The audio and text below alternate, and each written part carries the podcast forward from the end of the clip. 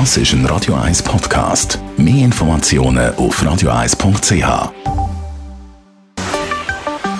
Der Finanzratgeber auf Radio 1 wird Ihnen präsentiert von der UBS. Stefan Stotz von der UBS. Thema Nachhaltigkeit ist nicht mehr einfach ein Trend, sondern gehört mittlerweile überall dazu, auch beim Banking. Wie sieht das in dem Fall aus? Absolut. Es gibt verschiedene Möglichkeiten. Ich glaube, die, die am breitesten bekannt ist, ist so ein bisschen das nachhaltige Investieren.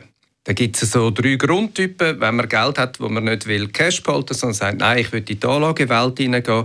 Der erste ist die Ausschlussmethode, wenn man investiert und man sagt, ich will eigentlich irgendein Instrument, aber in diese paar Branchen will ich nicht rein, weil die will ich nicht, weil die sind nicht nachhaltig. Das Zweite ist, dass man investiert nach den ökologischen, sozialen und Governance-Kriterien, also ESG-Kriterien.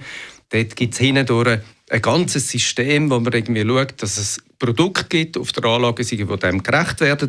Und das Dritte ist Impact Investing. Das heißt, man geht wirklich ganz konkret in eine Investition hinein, wo man ein wichtiges Thema für unsere Gesellschaft und Zukunft quasi auf den Impact investieren und dann den Return hat, wenn es entsteht. Mhm. Das zweite Thema ähm, kommt auch immer mehr, das ist das nachhaltige Sparen. Das ist vielleicht ein bisschen neuer.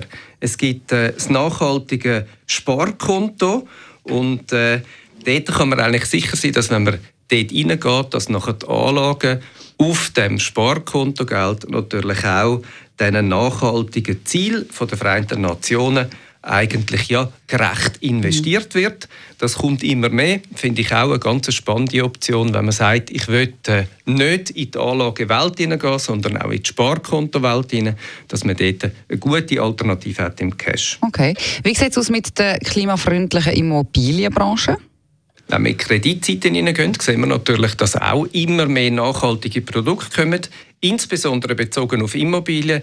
Das ist ganz einfach, weil natürlich der Immobilienbestand in der Schweiz zu über der Hälfte mehr als 40 Jahre alt ist und ein rechter Teil von diesen CO2-Emissionen, die wir in der Schweiz haben, konsumiert. Sprich, ist das, was wir alle kennen. Ähm, muss man sich Gedanken machen, ist das Gebäude richtig isoliert? Hat äh, ja, das Gebäude die richtige Energiequelle? Wie können wir das optimieren? Typischerweise mit den Renovationen. Da gibt es einerseits von Staat und Kanton ähm, interessante Fördermittel und Subventionen. Auf der anderen Seite gibt es von der Bankenseite dort auch das eine oder andere Finanzierungsprodukt, das sie dabei bei ihrem Vorhaben kann unterstützen kann. Und zum Schluss natürlich auch einfach Bankgeschäfte nur noch papierlos abwickeln ist auch nachhaltiger. Etwas Einfaches, ähm, wo wir alle können beitragen können, ist einfach, dass wir weniger Papier brauchen.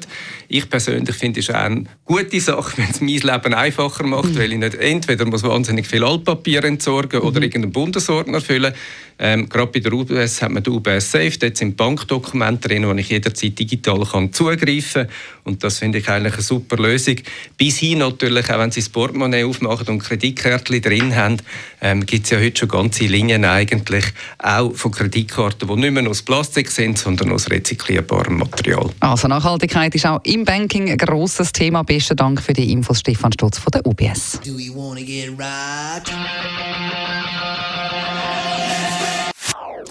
Das ist ein Radio 1 Podcast. Mehr Informationen auf radio1.ch.